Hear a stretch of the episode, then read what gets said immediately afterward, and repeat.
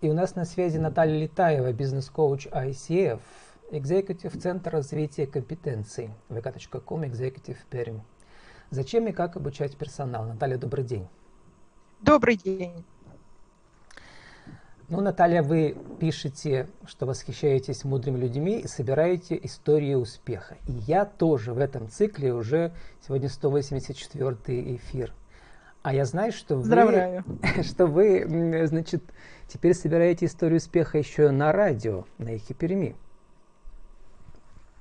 Но на радио это скорее не история успеха, это попытка дать системный взгляд и на бизнес, и на проблемы, и на решения. Потому что, на мой взгляд, системности сейчас очень часто не хватает. Ну вот там ваша программа называется «Открытый бизнес», системный взгляд на бизнес и проблемы, а вашей программе на радио чуть позже. Давайте начнем с нашей темы. Вы возглавляете учебный центр, по сути дела, да, для руководителей? Не совсем так, я поправлю. Э, это центр развития компетенций. Это не столько учеба, сколько развитие. Сюда входит и э, информирование, да, там, дача, подача знаний уже в концентрированном виде, но и адаптация их к практике. И в основе своей мы работаем в индивидуальном режиме.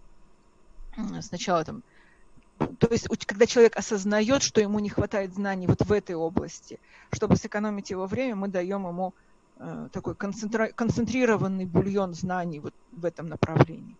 И продолжаем так идти вот шаг за шагом, степ-бай-степ. То есть это не совсем учебный центр, это развивающий центр, я бы сказала. Ну, в нашем цикле за эти полгода коронакризиса как раз я расспрашиваю о том, как люди находят новые подходы.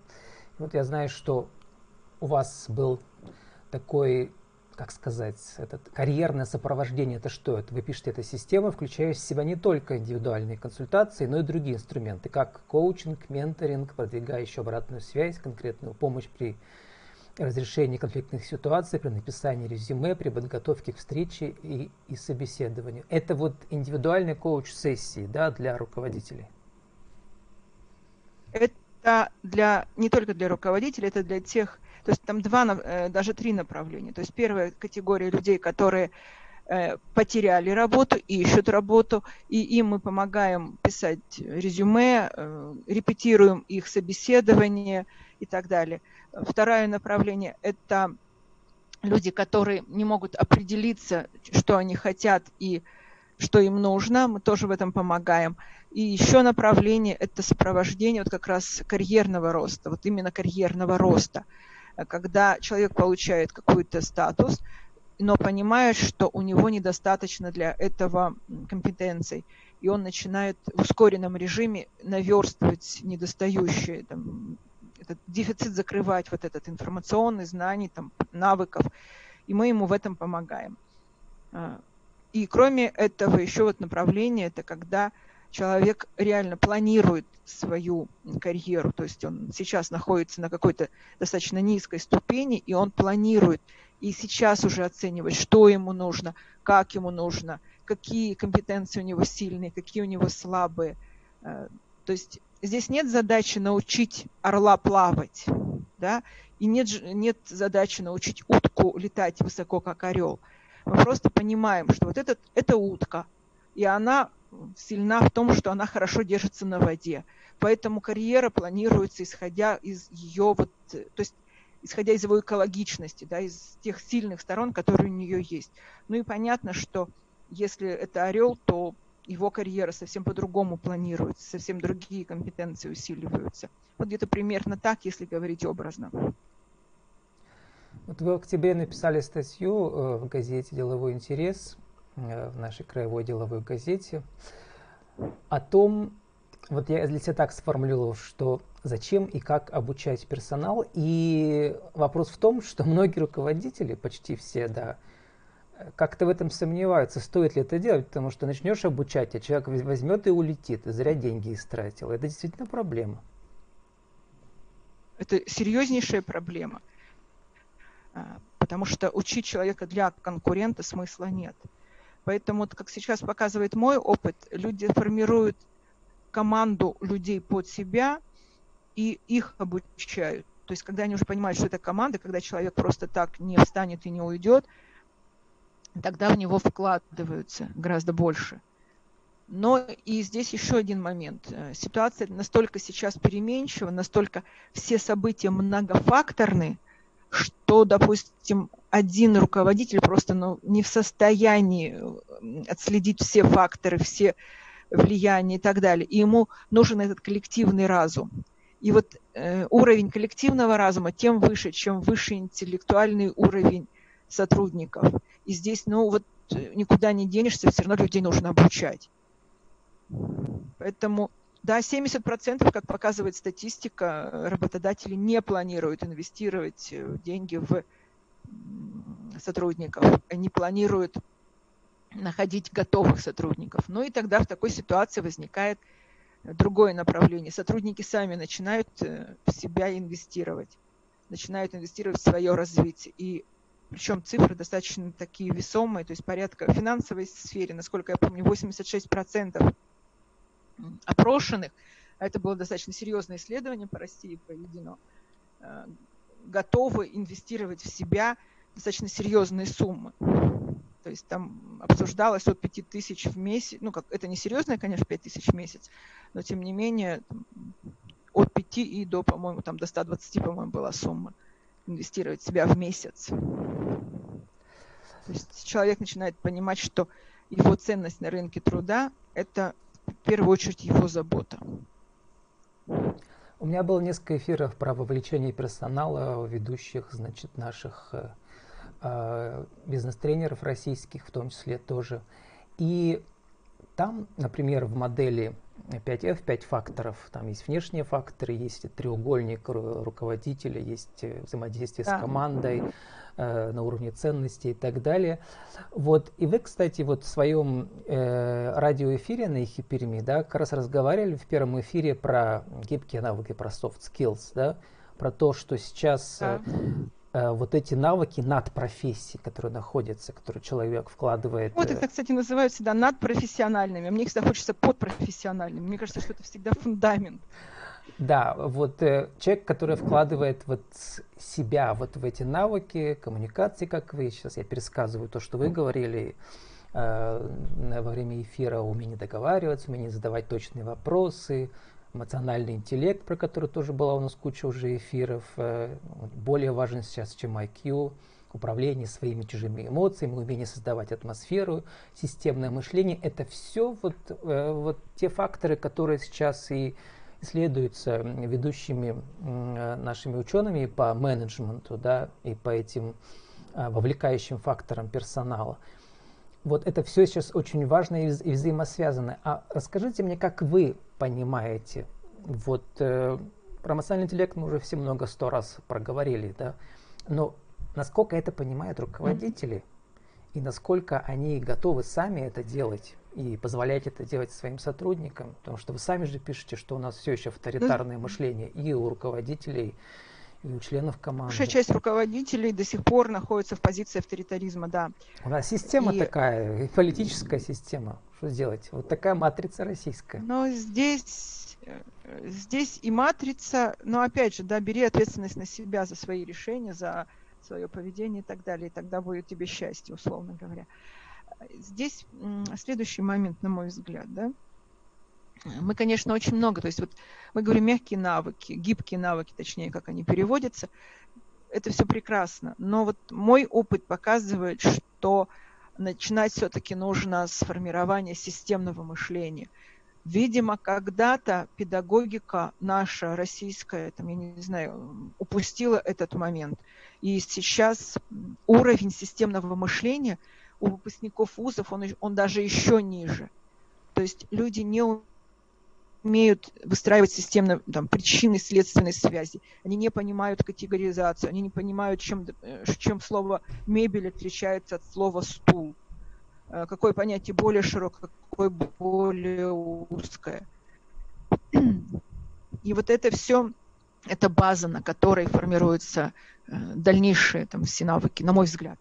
И в свое время, когда-то Капица говорил о том, что базовым образованием должно быть обязательно естественно научным а сверху можно там строить все, что угодно. И я вот сейчас еще больше убедилась в его правоте, потому что когда человек начинает мыслить четко, то есть понятие сознает, да, понимает, о чем он ведет речь, какие там, факторы влияют на данный процесс, какие не влияют, чем можно пренебречь, тогда ему легче понять себя и мир вокруг себя. Ну, потому что вы физик по образованию, вы так мыслите, да? Да. Ну, не все да, физики, да. есть ну, еще и лирики. такая карта мира. Да. А, а лирикам никто не мешает быть э, системным, и ничто не мешает. Творчество и системность это же не взаимоисключающие вещи. Вот у вас тоже встретил, у вас в соцсетях и где-то в других местах я это, вот это выражение встречал, э, оно такое концептуальное.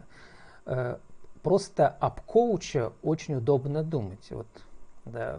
Да. Что вы подразумеваете, когда употребляете вот этот, э, эту метафору? Значит, смотрите, то есть что такое коуч-сессия? То есть это сессия, когда человек концентрированно, я бы сказала, да, сосредоточенно, сфокусированно э, думает. Чем отличается лазер от обычного света? Да? Тем, что он э, сфокусирован, так скажем. Да?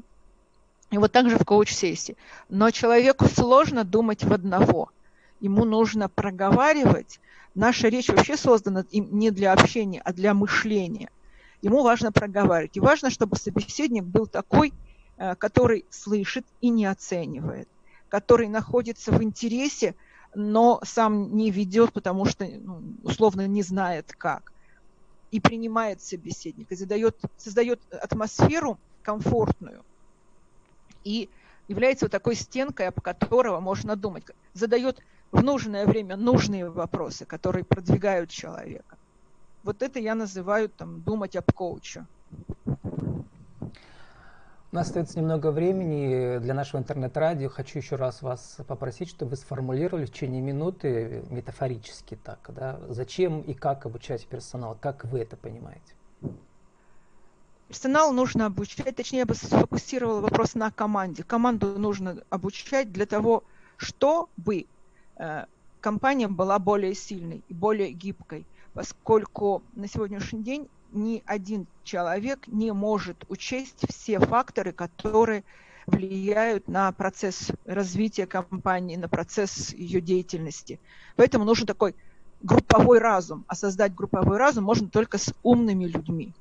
Причем с умными людьми и являющимися вовлеченными в эту деятельность воспринимающими, воспринимающими себя как единое целое, как команда. Вот, наверное, так. Я уложилась во время. Да.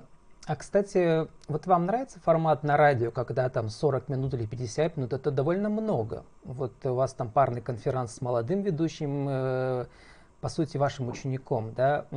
Иногда приходят гости. Расскажите, Какие, как, вот, э, какие-то новые мысли у вас возникают во время эфира с вашими гостями? Потому что я по опыту знаю, что не с каждым гостем какой-то вот э, инсайт появляется у тебя как ведущего. Всегда найти настоящего гостя, это как, не знаю, как... Э, ну, естественно, да. Это найти нового друга, что ли, да, потому что искусство интервью это само по себе часто основывается искусство, да, на серендипити, то есть на случайности. Да, э, очень многое зависит от собеседника, но и очень многое зависит от ведущего. Мы сейчас пробуем разные форматы. Мы пробовали вот с Салаватом, э, с учеником, да. Э, мы пробовали сейчас с Поповым, с э, Романом самим вести пробовали, пробуем приглашать людей. Но пока мы ищем тот формат. У нас сейчас вот уже некий алгоритм сформировался, да, мы задаем сначала блиц-опрос, делаем, основные темы обозначаем, основную позицию, и потом эти темы раскрываем. Но ну, а для того, чтобы э, раскрыть любого человека, ну, ну, здесь нужно с ним сначала пообщаться, объяснить ему, что против него что, опять же, его никто не оценивает. И его позиция – это его позиция. Никто не говорит, хорошо это или плохо. Мы просто смотрим системно, какие факторы. Ведь погода же не бывает там плохой или хорошей. Погода бывает такой, какая она есть. И просто человек, выходя из дома, принимает ее.